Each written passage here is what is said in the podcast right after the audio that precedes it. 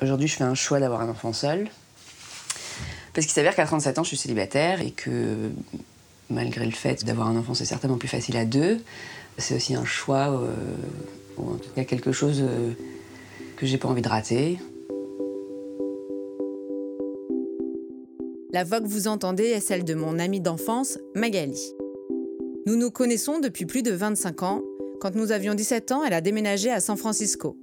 Et malgré les 9000 km qui nous ont séparés, nous sommes toujours restés très connectés, partageant nos quotidiens respectifs. Nous sommes tellement liés que c'est la marraine d'un de mes fils. Oui, parce que moi j'en ai trois, des fils, des jumeaux et un bébé. Alors, quand Magali m'a annoncé il y a un peu plus d'un an avoir envie de se lancer dans le processus de faire un enfant toute seule, j'avoue que je n'ai pas tout compris. Nous en avons beaucoup parlé, j'avais besoin qu'elle me développe son idée, sa façon de voir les choses, comment en était-elle arrivée à faire ce choix-là. Et je me suis dit qu'à l'heure où la loi de la PMA pour toutes est à deux doigts de voir le jour en France, ces propos pourront devenir concernants pour beaucoup de gens. Alors je lui ai demandé de s'enregistrer comme un journal intime ou encore une confidence qu'elle me ferait à chaque grande étape. Et puis, pour elle, ce qui était aussi important dans ce procédé, c'est que ces enregistrements laisseront une trace de son parcours pour son futur enfant si un jour il a des questions. Avec son accord, nous avons donc décidé d'en faire un podcast. Dans le prix des paillettes, Magali va nous faire partager son intimité et voici le premier épisode.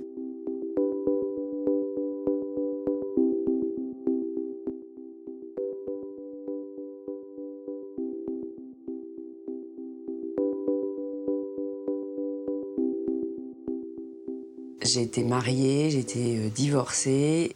Il s'avère que voilà, j'ai divorcé à 29 ans, euh, presque 30. Euh, quand tu divorces à 30 ans, forcément, c'est un peu compliqué. quoi. Je pense qu'à 35 ans, je m'étais dit, voilà, si j'arrive à 37 et que je suis encore célibataire, je le ferai seule. Alors après, c'est un, choix que tu mûris, qui m'a pris deux ans à mûrir avant même que je me lance. évidemment, tu ne te dis pas du jour au lendemain comment tu vas t'y prendre tu passes par euh, toute une multitude d'options. Donc euh, j'ai commencé par demander euh, bah, mon ex-mari, donc huit ans après le divorce. Et, ça, ça a été voilà, un, processus un peu compliqué d'avoir ces conversations-là, de, savoir comment on pesait le pour et le contre, de se dire que c'était pas une question de se remettre ensemble, mais vraiment d'établir les choses. C'est presque un contrat social que tu mets en place. Euh, et, puis au final de te rendre compte que c'est bien trop compliqué quoi, comme, comme conversation, comme décision, et de se dire que après c'est euh, bon bah tu passes à euh, tu vas au prochain la prochaine étape c'est bon bah qui est-ce qui est à côté quel homme veut être une bonne âme charitable et bon voilà tu as le bon pote qui te dit ouais moi il n'y a pas de souci je veux bien t'aider là si on veut parler d'éthique c'est voilà, c'est un, humain que tu mets au monde. C'est, pas, euh, c'est, un choix qu'il, faut faire qui, doit être super mûrement réfléchi. Alors, en l'occurrence, j'avais un pote qui me disait euh, pas besoin de reconnaître l'enfant. Après tout, c'est ton, c'est, voilà, ce serait ton enfant et moi, j'aurais rien à voir. Sauf que c'est pareil. Encore une fois, tu établis plus ou moins vaguement un contrat social et en fait, euh, on est humain, tu vois, et, on, et change d'avis. C'est-à-dire que c'est facile de dire ça là maintenant quand rien n'est tangible. et c'est moins facile, je pense, quand l'enfant il a 3, 5 ans que tout à coup ça devient une petite personne et qui te ressemble. Et, euh, et c'est pas dit que tu changes pas d'avis. Je me suis rendu compte que, euh, que ouais, non, sur un plan légal, c'était pas du tout simple. Euh, et, parce que je crois vraiment en. Enfin, mon intention, en fait, d'avoir un enfant, c'est voilà, c'est aussi de reconnaître que chacun a des droits et que ce soit, le père de l'enfant, si je le connais, ou moi-même, quoi. Donc, je suis pas prête à m'engager dans un truc où, en fait, bah, les droits d'un ou de l'autre sont bafoués en fait. Bah, parlons de clarté, de l'égalité, etc. Ça veut dire qu'en fait, tu fais un môme dans le, dans le dos d'un mec, tu lui dénies donc, ses droits de paternité. Si je dénie le droit de paternité d'un homme, je dénie aussi à mon enfant euh, bah, son, identité, etc. Que je pense que quand on fait un môme dans le dos d'un mec, alors il est peut-être voulu l'enfant, mais moi je moi j'envisage pas et je peux pas concevoir de commencer une vie sur un mensonge en fait. Ça c'est ça, pour moi, c'est de l'ordre de l'impossible, quoi. Euh, parce que c'est injuste par rapport à, l'homme avec qui euh, ça peut se passer, et c'est injuste par rapport à mon enfant. Donc, donc non, ça, c'était même pas une option. Et donc après être passé par, tous ces, par toutes ces étapes-là, eh ben, j'en suis venue à me dire que finalement, c'était un choix qui, serait, qui serait beaucoup plus sain et beaucoup plus clair à faire de façon totalement indépendante. dans le sens où bah, ça impliquait en fait les droits de personne d'autres. Je mettais en péril les droits de personne d'autres. Et qu'il s'agissait juste finalement d'une que, que je pouvais en fait faire de cette décision quelque chose de très clair, très légal, et pouvoir être beaucoup plus à même d'expliquer à mon enfant le choix que j'avais fait, qu'il soit totalement intentionnel, et quand même pouvoir avoir des réponses. Et donc moi j'ai fait le choix d'un donneur non anonyme, c'est-à-dire que euh, à 18 ans, euh, mon enfant peut avoir le choix de, de, de connaître l'identité du donneur. Et pour moi c'est important, pas pour moi, mais plus pour l'enfant, euh, s'il y avait des questions.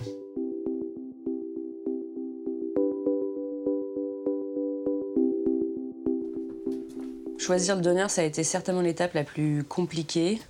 Les critères qui étaient au début certainement très physiques, en gros, les critères avec lesquels j'ai commencé sont pas du tout les critères avec lesquels j'ai fini. J'avais cette impression que c'était quand même très étrange, cette notion de me dire, euh, voilà, c'est un corps étranger dans mon corps. Ça, c'était un truc, ça m'a pris des semaines à me dire, euh, ça va pas être possible, je vais pas pouvoir euh, gérer ça.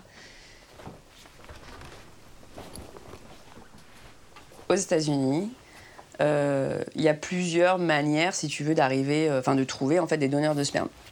Je ne pas non plus hein, des milliers, hein, on te parle de plusieurs centaines de donneurs sur un site, euh, sur une banque de sperme. Et euh, de façon générale, tu as, euh, quelques critères que tu peux, que tu peux regarder. Donc c'est vrai qu'il y a des critères physiques basiques, quoi. tu as la photo du mec gamin, bébé. Et puis, sur les, je crois qu'il y a 20% à peu près de, mecs pour lesquels tu as une photo d'adulte. Au début, le critère, tu te dis, bon, bah physique, hein, parce que le plus simple, c'est finalement le plus, direct, le plus, évident, tu te dis. Euh, tu te dis, bon, bah on va prendre. Euh, alors, tous les mecs, tous les hommes dans ma famille euh, sont plutôt bruns aux yeux bleus. tous les mecs avec qui j'ai été étaient plutôt bruns aux yeux vert bleu. Donc voilà, je me dis, bon, bah très bien, tu vois, ça, voilà, ça a du sens. Tu te dis, bah oui, photo de mec adulte, parce que plus simple, parce que forcément, toi aussi, tu as envie de savoir, quoi, quelque part. Et en fait, non, tu fais ça deux semaines et c'est la déprime totale.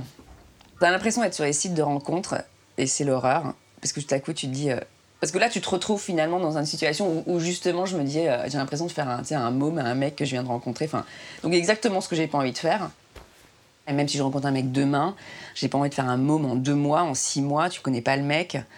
Euh, et voilà, et ça se passe mal, et finalement tu, te sépares, et, tu vois, et tu te le tapes quand même pour le reste de ta vie. Hein. Donc, c'est un peu le même principe. Donc, tu te retrouves là sur les banques de, sperme, enfin de, des mecs, hein, des donneurs.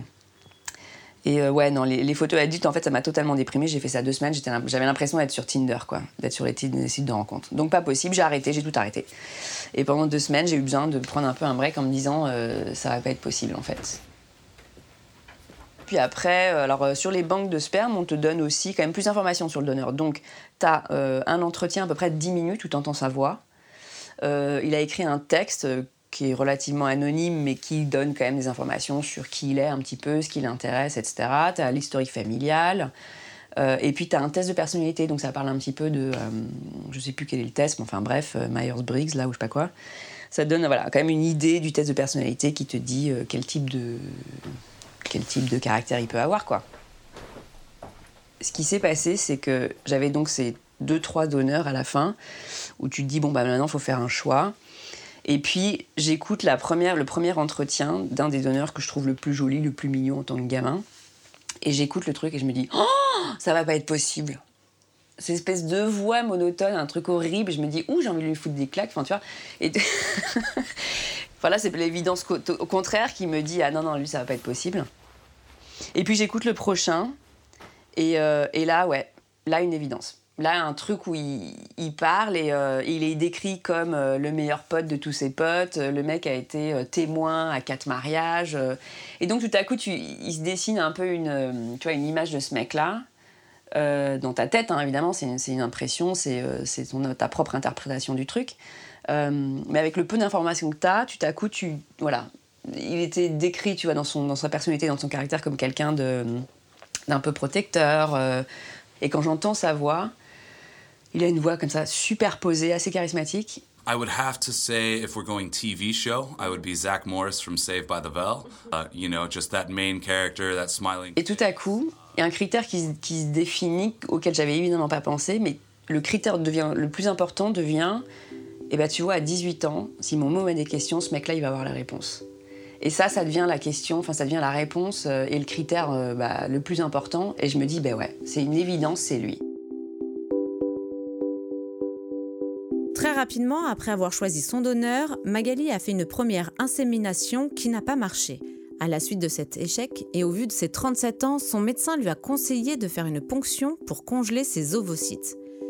Conclusion, après un traitement à base de piqûres dans le ventre, une anesthésie générale pour la ponction, Magali a 15 ovocytes au congélateur. Ce sera donc une réserve pour le futur. Mais pour revenir au présent, elle a laissé un cycle pour mettre son corps au repos afin de refaire une nouvelle tentative d'insémination.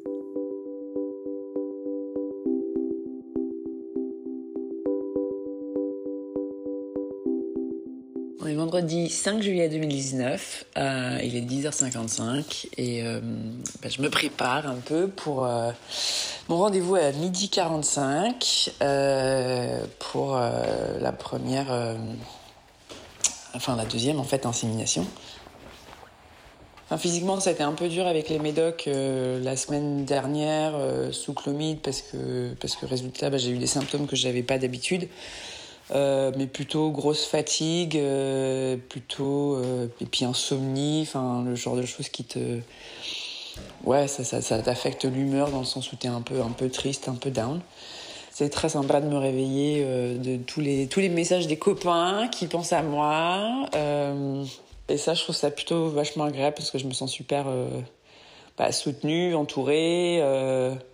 Et voilà, c'est vrai que c'est un, un, projet perso, mais, mais c'est un projet qui finalement, d'une certaine manière, devient un projet collectif parce que, bah parce que, parce que finalement, j'en parle et puis c'est quelque chose qui peut-être dans un couple normal, euh, euh, en tout cas un couple hétérosexuel qui, essaierait d'avoir un enfant, j'imagine qu'on parle pas ce genre de choses euh, comme ça à ce moment-là. Tout au début, on, on dit pas à tous ses potes, tiens hier on a essayé, ou demain on va essayer. Euh, donc ça, je pense que c'est un peu différent pour moi et euh, ça en fait quelque chose de plus public en fait. Mais avec ça vient bah, finalement euh, voilà l'attention de chacun et, le soutien que je peux avoir. tu regardes un peu ta vie comme ça et tu, tu te dis bah ouais c'est une trajectoire que tu n'avais pas anticipée mais, mais finalement qui est, aussi magique. Évidemment, tu as toujours un, matin, tu te lèves et tu te dis mais dans quoi je me lance? Mais voilà. Mais après, tu dis, bah non, mais allez, en silence, enfin, ça y est, t'as pris la décision, c'est ton truc, quoi.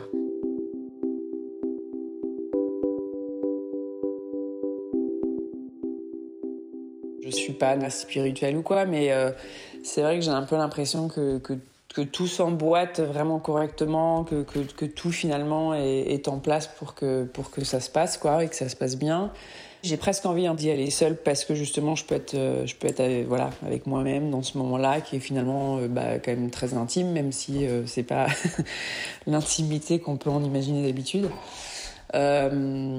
Et donc ça me, parce qu'en fait une fois que ça se passe, il, voilà, il me laisse dans la dans la salle.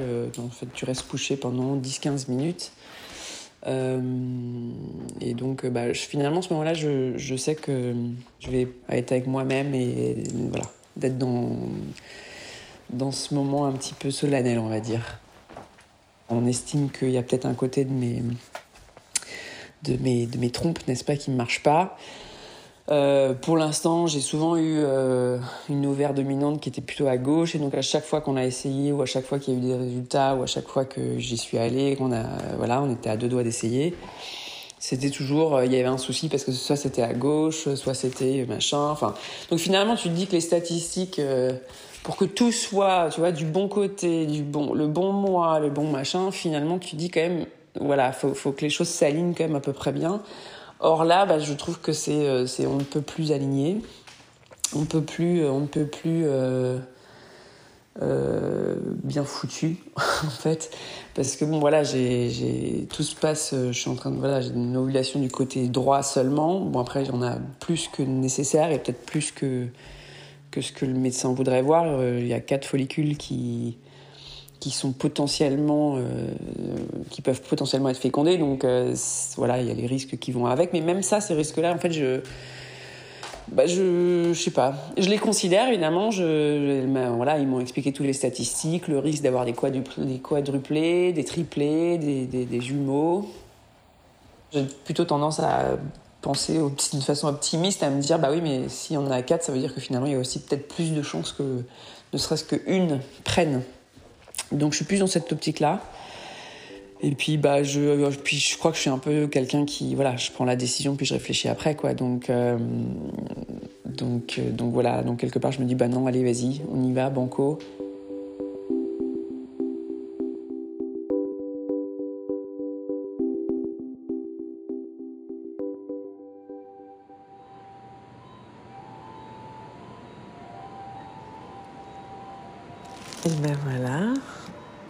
allongée sur euh, sur euh, un peu le, siège de gynéco, là, dans une petite salle où ils ont un peu tamisé la lumière. Il y a un petit pendule au-dessus de moi avec des, je sais pas, des petits anges, des petits machins qui volent, des petites fées. Et, euh, en face de moi, tu as l'écran noir. Ça dure vraiment deux secondes et demie. Elle me montrait le numéro du donneur, m'assurer que c'était bien le bon. Et puis elle m'a dit que le. Parce que les spermatozoïdes, ils ne sont pas toujours euh, aussi en forme. Or là, elle m'a dit que c'était excellent, il y en avait beaucoup. Donc là, manifestement, c'est. Euh, voilà. Les spermatozoïdes décongelés sont à leur, euh, leur capacité maximale. Et, et voilà. Et, et ça s'est super bien passé. Elle m'a juste dit bon, bah, bonne chance, on espère que c'est pour un. Pas pour plus. En fait, le premier truc que je me suis dit, c'est euh, ça a marché. Je sais pas pourquoi, mais je me suis dit, si, ça, là c'est bon, ça, là c'est la bonne. Il y a une multitude de choses qui me font dire que là je la sens. Euh, parce que le sperme, c'était le dernier truc qui était un peu le facteur inconnu ce matin. Et euh, là, que ce soit parfait, fait que je sois euh, très euh, crampe, enfin que j'ai des crampes quoi depuis une heure, j'ai l'impression que c'est aussi parce que c'est un peu le moment peut-être d'ovulation, donc euh, ce serait typiquement le très bon timing. Enfin donc voilà, je... c'est assez ouf, c'est assez ouf, mais je me, je suis, je sais pas, je suis, je suis très contente, je suis, je me dis ouais, c'est parti et et on verra. Donc voilà, j'ai des médocs à prendre. Après ils te, ils te renvoient chez toi, enfin ils te disent bon bah see you dans. On se voit dans deux semaines. Et puis en attendant, bah voilà, pendant deux semaines, tu prends d'autres médocs, euh, progestérone, euh, en ovule. Et ça, la dernière fois que j'ai fait ça, euh, ça j'avais eu des symptômes. Ça, j'anticipais un peu. Enfin, ça, je... Ça, c'est le seul truc qui me fait à peu près vaguement. qui m'angoisse vaguement. C'est plutôt ça. C'est plus de me dire quel genre de symptômes je vais avoir. Et alors moi la fatigue c'est un truc, euh, c'est un peu horrible. de toute façon c'est ça, c'est l'angoisse, c'est l'angoisse pour tout ce projet-là quoi, on va dire. C'est la fatigue. Donc là je sais que les projets, la progestérone que je vais prendre pendant les deux semaines, ça va certainement me faire ce genre de symptômes, ce qui peut être un peu pénible. Euh, mais a priori c'est à peu près le seul truc qui me, ouais, qui me, je sais pas, qui m'inquiète un peu quoi.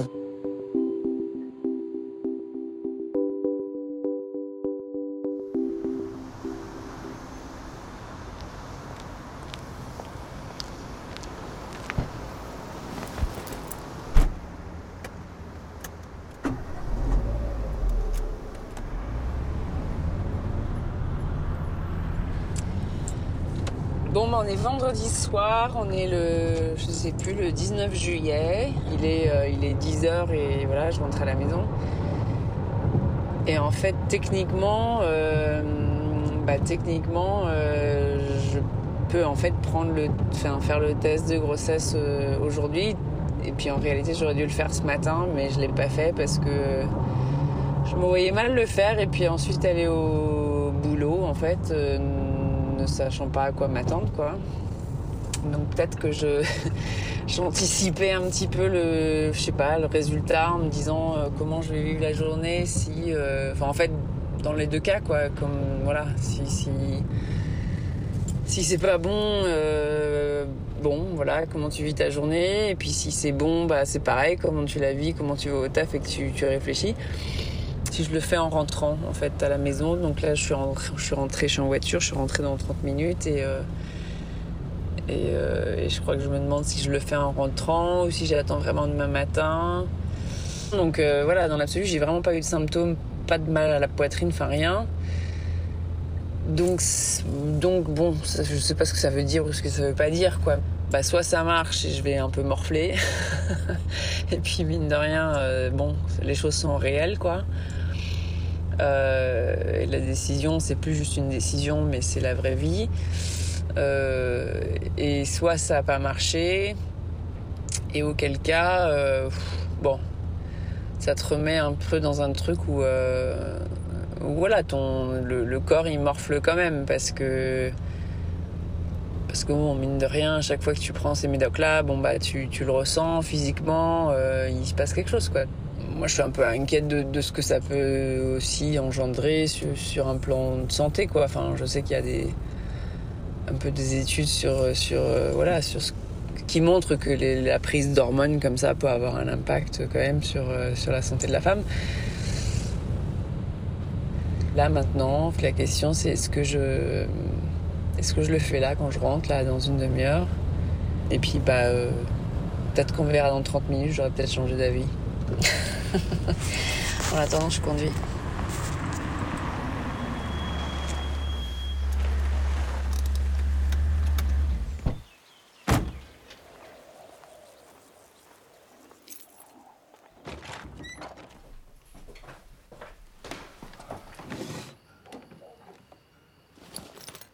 Bon, je viens de rentrer et euh, je crois que je vais essayer quoi. Donc euh, voilà, j'ai deux tests, un petit sachet.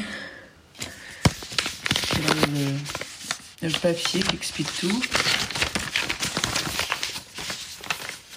Voilà. Euh, c'est ça. Donc là, il a marqué comment utiliser le test ouvrir la machin. Euh, test avec la tête en bas. Euh, mettre sous le pipi 5 secondes. Mettre le petit capuchon. Voilà, attendre, attendre 2 minutes. Et ça fait une petite croix. Bon, bah. On va essayer pour voir.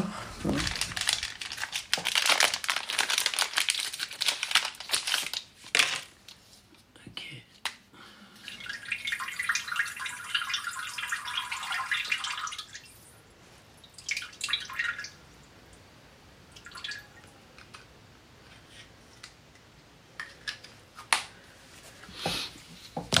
Bon. Ok, on attend.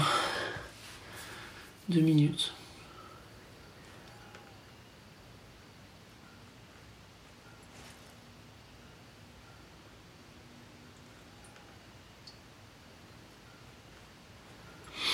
Ça va être très long là.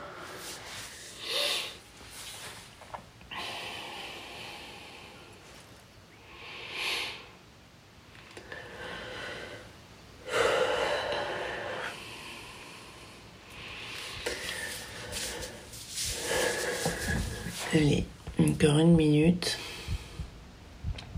Un petit peu de stress là qui monte quand même. Et euh, dans ma tête, euh, ce que je me dis, c'est que. Je crois que dans ma tête, je me dis, euh, bah non. Enfin, je crois que je, je sais pas. Je, peut-être. Je, peut-être. peut-être. c'est pour avoir moins de déception. Donc là, si j'ai un, un peu gros là sur la poitrine. Dans les deux cas, ça va être euh, pas évident. Bon.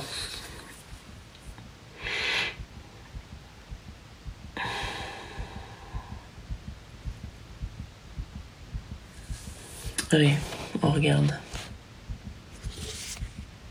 Putain, non.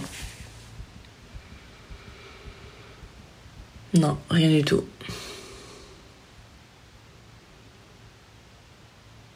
Donc ça va pas marcher.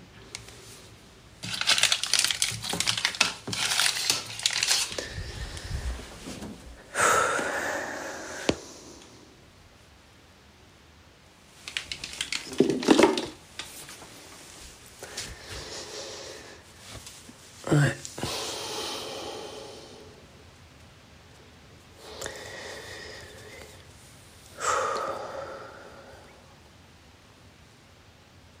C'est un peu dur là.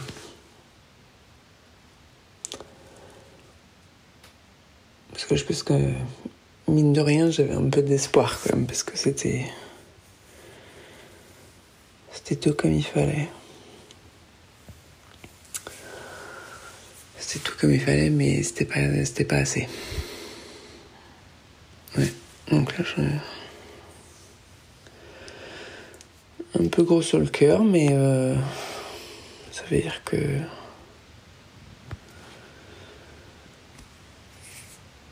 Je sais pas. Ça veut dire que. Ça veut dire qu'on réessaye la prochaine fois. Fait chier quand même. Mm. Vous avez. Euh, avez quand même des espoirs. Putain.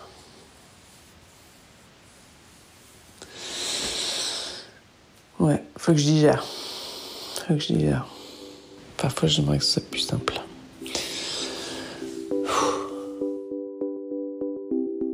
Mais avec l'arrivée de son prochain cycle, l'espoir renaîtra et nous le partagerons avec Magali dans le deuxième épisode du Prix des paillettes. En attendant, pour plus d'infos, vous pouvez nous rejoindre sur le compte Instagram du podcast Le Prix des paillettes.